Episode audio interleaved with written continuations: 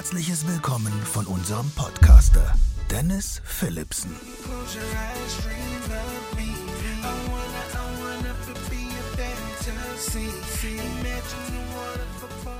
Hallo und herzlich willkommen zu einer neuen Folge deines Tipps und Tricks Podcastes hier aus Koblenz.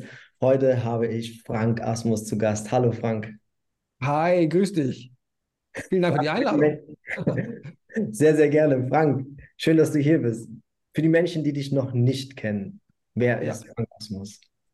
Gute Frage, wenn ich das wüsste. Aber ganz kurz gesagt, ich äh, bin Regisseur und der Keynote Speech Coach in Europa und ich bin Experte für Führungskommunikation und strategische Kommunikation.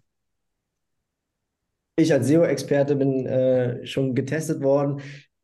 Als Keynote Speaker Coach bist du die erste, das erste Suchergebnis auf Google. Das ist natürlich ein Ergebnis jahrelanger Arbeit. Jahrelange Arbeit, die du dir verdient hast, warum du jetzt halt eben unter den Top-Speakern überhaupt stehst. Wenn mich jemand fragt, Dennis, frag den Frank bitte, wie baue ich so eine richtig geile Keynote auf? Was würdest du demjenigen antworten? Gute Frage. Also der, das Wichtige ist sozusagen, für was willst du die bauen? Ne? Ist es eine Trauerrede? Ist es der Geburtstag der Mama? Ist es ähm, eine, eine Pitch-Situation, wo du irgendwie 50 Millionen brauchst als Startup-Gründer? Oder ist es das Creator Festival mit der Motivationsrede 18 Minuten vor 16.000 Leuten? Das heißt also, der Kontext ist natürlich extrem entscheidend, äh, wie man so eine Rede baut. Ne? Also für mich als Keynote-Speaker-Coach genauso wie für mich als Speaker. Es muss ja Unterschiede geben. Es muss ja Unterschiede geben von jemandem, der 18 Minuten spricht und jemandem, ja. der zwei Stunden spricht. Wie, wie kommt sowas? Wie, äh, wie, wie, wie, entsteht das? Also genau. eine einfache Motivationsrede kann ich ja in unter 18 Minuten machen. Aber warum brauche ich manchmal zwei Stunden? Ja, gut, gute Frage.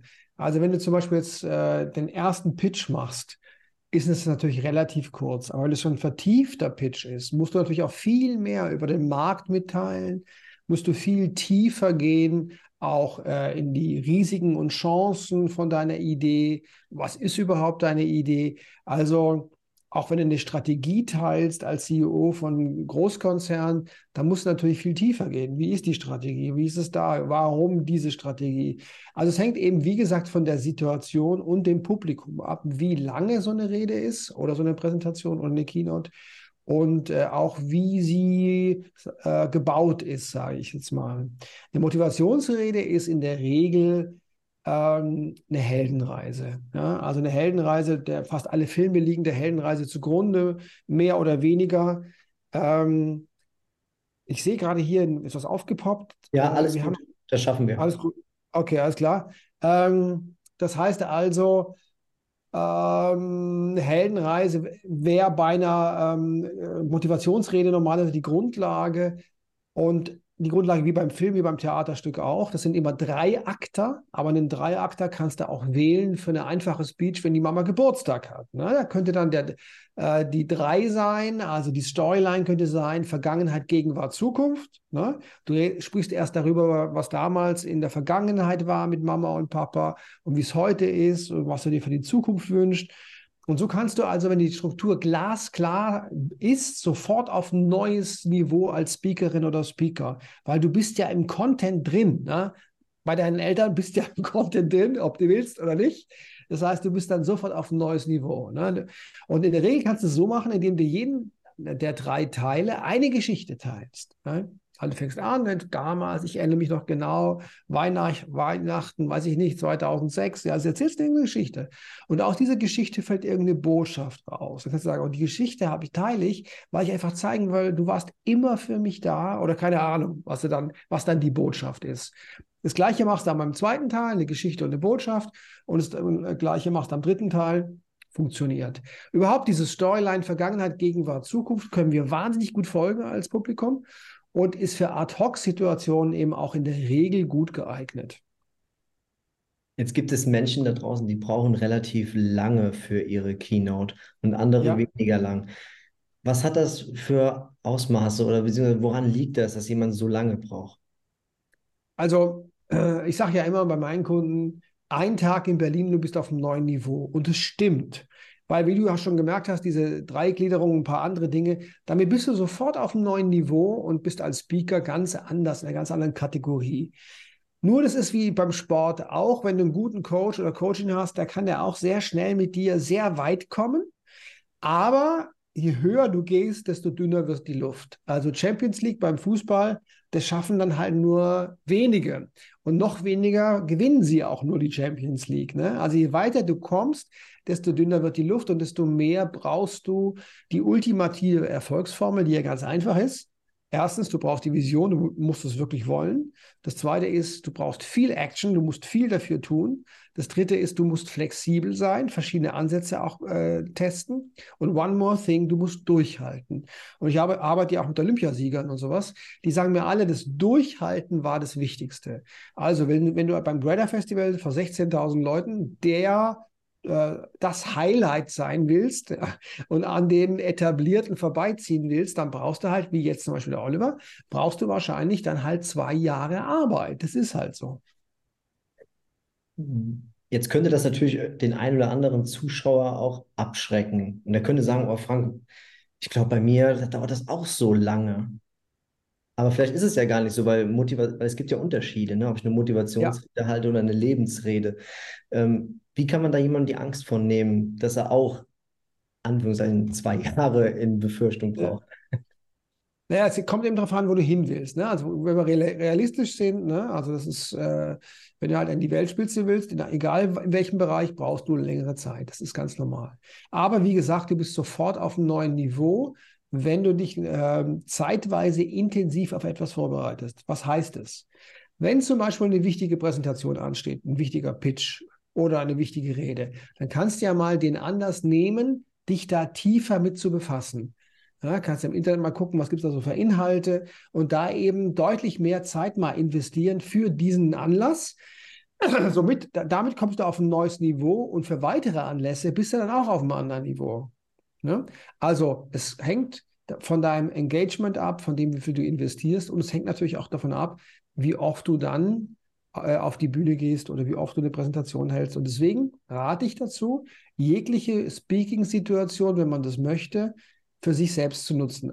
Alleine Sprachnachricht, ja, bei WhatsApp ist ja auch schon was wie eine kleine Speech. Ja, wir sind heute alle Speaker geworden. Du ja gerade auch hier. Ne? Das heißt also, jeglichen Anlass zu nutzen, um mit Speaking weiterzukommen. Inwieweit kann mir ein Buch helfen bei meinen Keynotes in Zukunft vielleicht? Also, welche Rolle oder welcher Stellenwert hat für dich ein Buch, das jemand schreibt und damit ja. quasi etwas aufbauen möchte? Finde ich toll.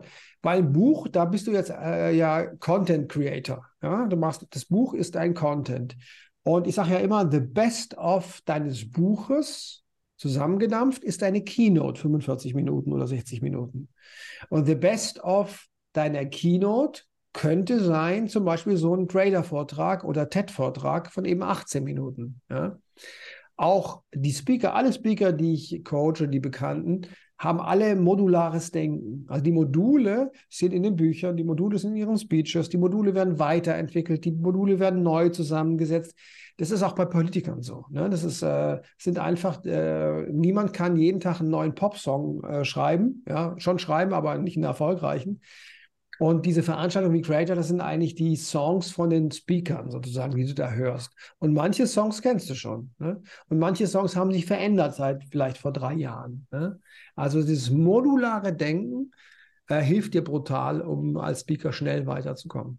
Frank, du machst das ja jetzt schon seit mehr als über 30 Jahren.